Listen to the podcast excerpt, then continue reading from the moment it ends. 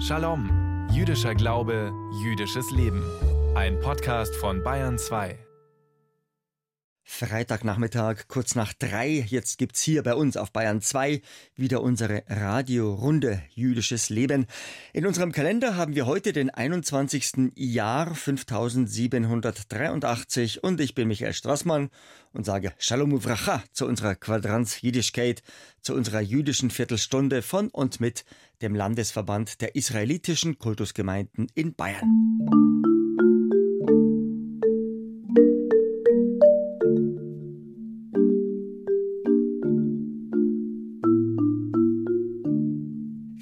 So gern auf Hebräisch? Hakol Yechasei. Alles ist relativ. Eines steht fest. In diesen Tagen feiert der Staat Israel, die Medinat Israel, seinen 75. Geburtstag. Die Frage ist nur, wann genau? Denn in unserem jüdischen Kalender wurde der Staat Israel ausgerufen am 5. Jahr 5703. Und der fünfte Jahr ist heuer gefallen auf den 26. April, also auch schon wieder zwei Wochen her.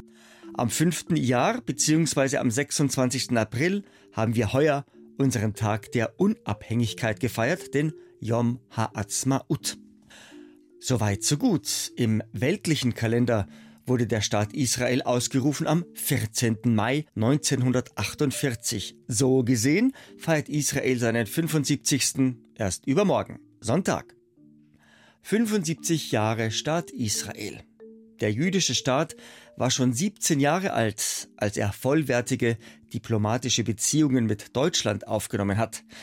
Die israelische Botschaft in der Bundesrepublik wurde eröffnet im April 1965. Seit über zehn Jahren hat der Staat Israel eine diplomatische Vertretung auch bei uns in Bayern, das Generalkonsulat in München in der Maxvorstadt. Unser Shalom-Reporter Ulrich Trebin hat sich umgeschaut und umgehört, was man dort macht und wer dort ein- und ausgeht. Vor dem Besuch im israelischen Konsulat in München kommt erst der Security-Check. Alle Besuchenden werden durchleuchtet wie am Flughafen, denn die Gefahr eines Anschlags auf israelische Institutionen ist größer als auf die anderer Staaten. Das Münchner Konsulat hat drei Abteilungen. Neben der wirtschaftlichen und der politischen ist die wichtigste für die Bürgerinnen und Bürger die konsularische Abteilung. Denn hier bekommen Ausländer und israelische Staatsbürger Visa, Pässe und andere Dokumente wie Identitätsbescheinigungen, sagt Konsulin Ushrat Shamni.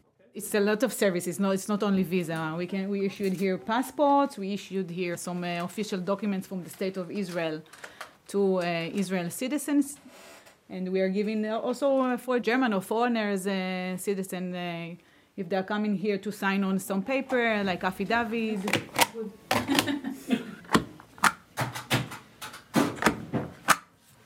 Die sind Visas. Die sollen am Ende gestempelt sein. Die kommen rein im Reisepass. Dann sollten am Ende gestempelt sein und sie sollte die unterschreiben. Und was für Leute sind es, die da reisen? Aus welchen Ländern kommen die? Um, dies ist Togo, die Republik äh, Togolese, Republik Angolese und das ist Türkei. Und die Leute leben in München? Die Leute leben nicht unbedingt in München, sondern in Süddeutschland. 150 bis 200 Visa stellt das Münchner Konsulat in der Woche aus, sagt Mitarbeiterin Viktoria.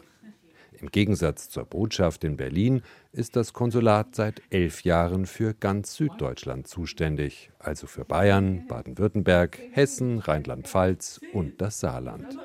Übrigens das einzige israelische Konsulat in ganz Europa, sonst gibt es nur Botschaften.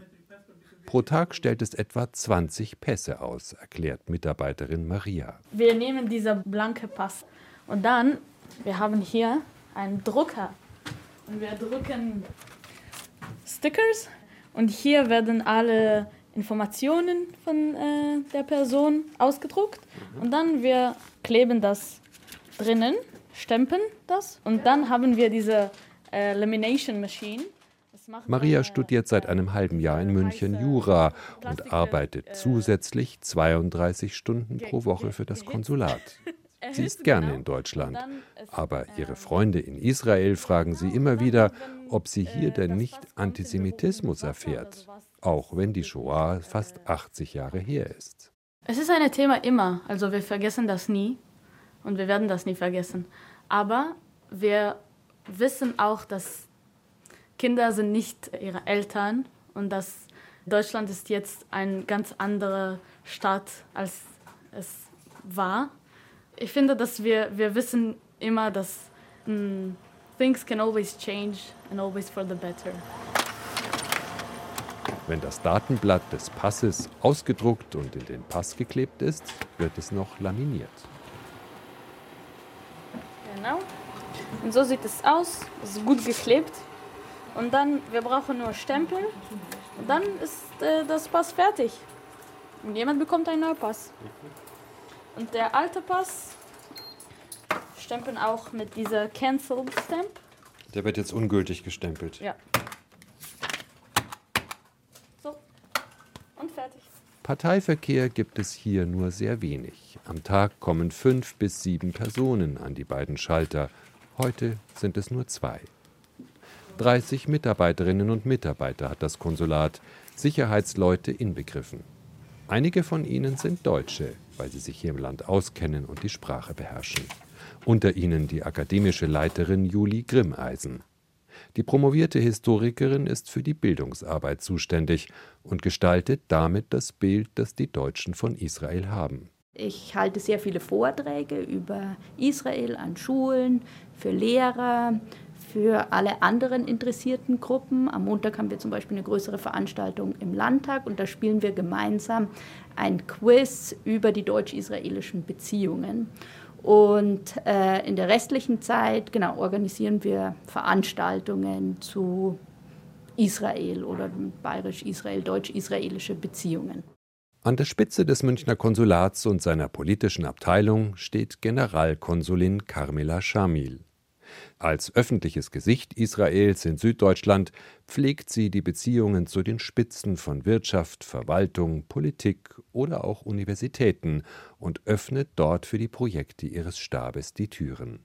I think I'm first of all the public face of Israel here in South Germany, representing, speaking on a broader level, public level about these ideas. And also in my level, I can reach hire people on the bureaucratic level, in the political level, economic organizations, universities, for instance. So that's easy to open doors, to establish connections, and to bring projects top down. Pikanterweise liegt das Münchner Konsulat ganz nah am Königsplatz, mitten in dem Areal, das die Nazis vor 90 Jahren zu ihrem Parteiviertel gemacht haben, mit rund 50 Organisationen und auch dem Führerbau von Adolf Hitler direkt nebenan vom Konsulat. Heute beherbergt er die Musikhochschule und die Beschäftigten des Konsulats hören den ganzen Tag die Musik der Studierenden aus den Fenstern herüberklingen. Diese unmittelbare Nähe zur Geschichte der Shoah berührt die Generalkonsulin aber nicht unbedingt unangenehm, es sei doch ein starkes Zeichen, dass heute eine israelische Institution im ehemaligen Viertel der NSDAP stehe. Schließlich hätte sich das vor 75 Jahren niemand vorstellen können. I think it's uh, very powerful actually to have an Israeli institution representing the state of Israel in the middle of this historic quarter. Can you imagine 75 years ago? Did anyone imagine that we will be here? Israel is certainly did not imagine. And then to be here, I think it's very, very powerful.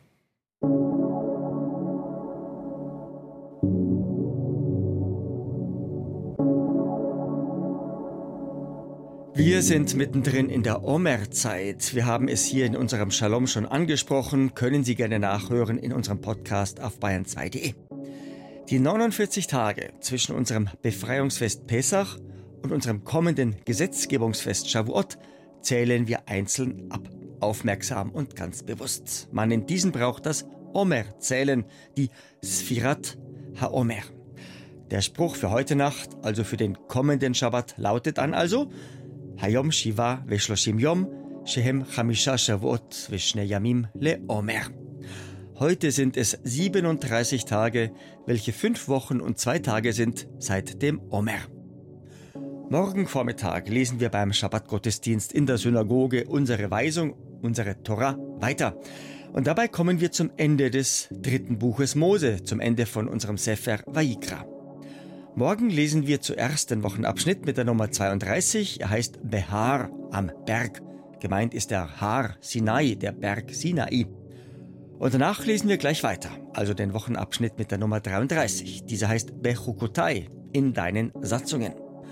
Rabbiner Joel Berger, unser Wärter Funkrebbe, will uns nun auf den in etwa fünf Stunden anbrechenden Schabbat einstimmen mit seinen Überlegungen zu Behar und Bechukotai. Am Berge Sinai wird uns der Kern unserer ethischen Weltanschauung offenbart. Insbesondere die zehn Gebote, die Asereta Dibrot und auch unsere Parascha für diese Woche enthält Grundsätze, die wir uns in unserem Alltagsleben zu Herzen nehmen müssen. Grundsätze wie dieser, ich zitiere, und wenn du deinem Nächsten etwas verkaufst oder von der Hand deines Nächsten etwas kaufst, sollst du dich nicht übervorteilen. Der Ausdruck sich selbst übervorteilen bedeutet nichts anderes als den anderen betrügen.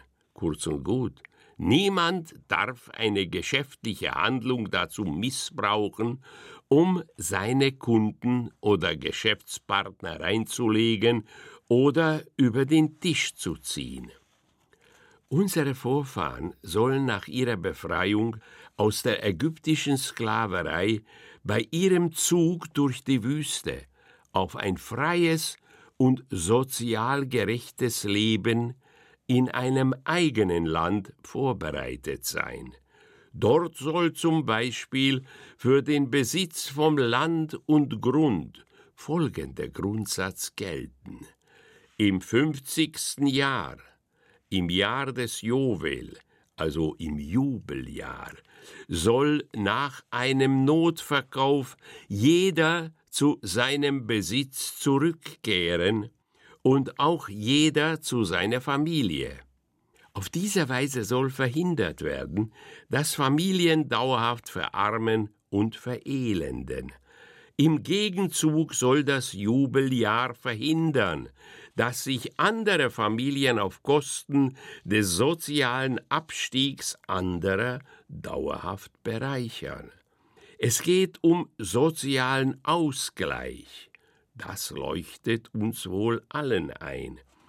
Derjenige, der in wirtschaftliche Not geraten, Land und Grund verkaufen musste, soll spätestens nach 50 Jahren die Möglichkeit haben, seine wichtigste Lebensgrundlage zurückzubekommen. Deshalb betont unsere Tora ja auch, ich zitiere, nach der Zahl der Erntejahre sollst du von deinem Nächsten kaufen. Oder nach der Zahl der Erntejahre soll er dir verkaufen. Die Anzahl der Erntejahre wird jeweils vom oder bis zum nächsten Juwel berechnet. Das heißt, das Land kann nur für maximal 50 Jahre verkauft werden. Im Grund aber wird nicht das Land verkauft, sondern eine bestimmte Anzahl von Erntejahren. Deshalb fügt unsere Torah hinzu, dass die Anzahl der Ernten eine regulierende Wirkung auf den Kauf bzw. Verkaufpreis haben muss. Wörtlich steht geschrieben, je nach der größeren Anzahl von Jahren sollst du seinen Kaufpreis erhöhen, und je nach der geringeren Anzahl von Jahren sollst du seinen Kaufpreis senken.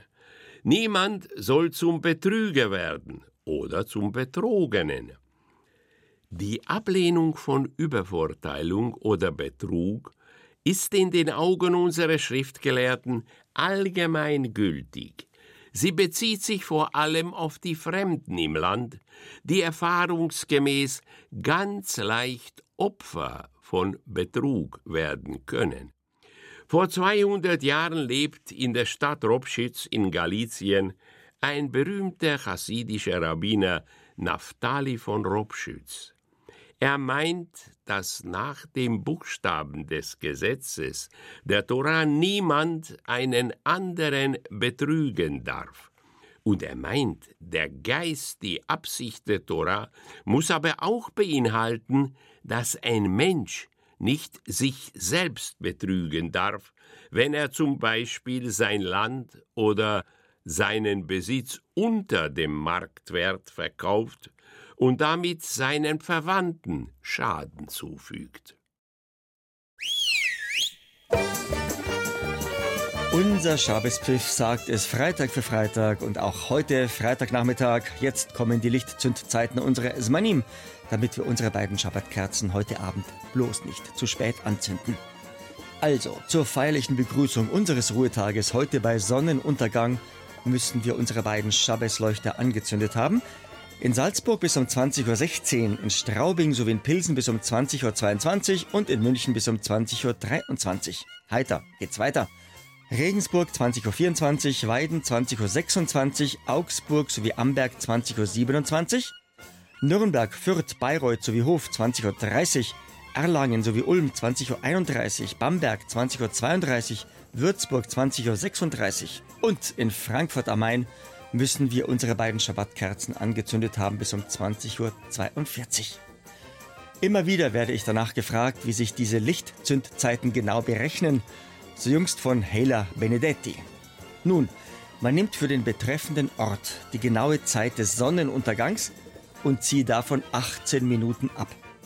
Denn unsere Tradition sagt, dass man im Altertum innerhalb der Stadtmauern von Jerusalem zu Fuß höchstens 18 Minuten zum Tempel gebraucht hat.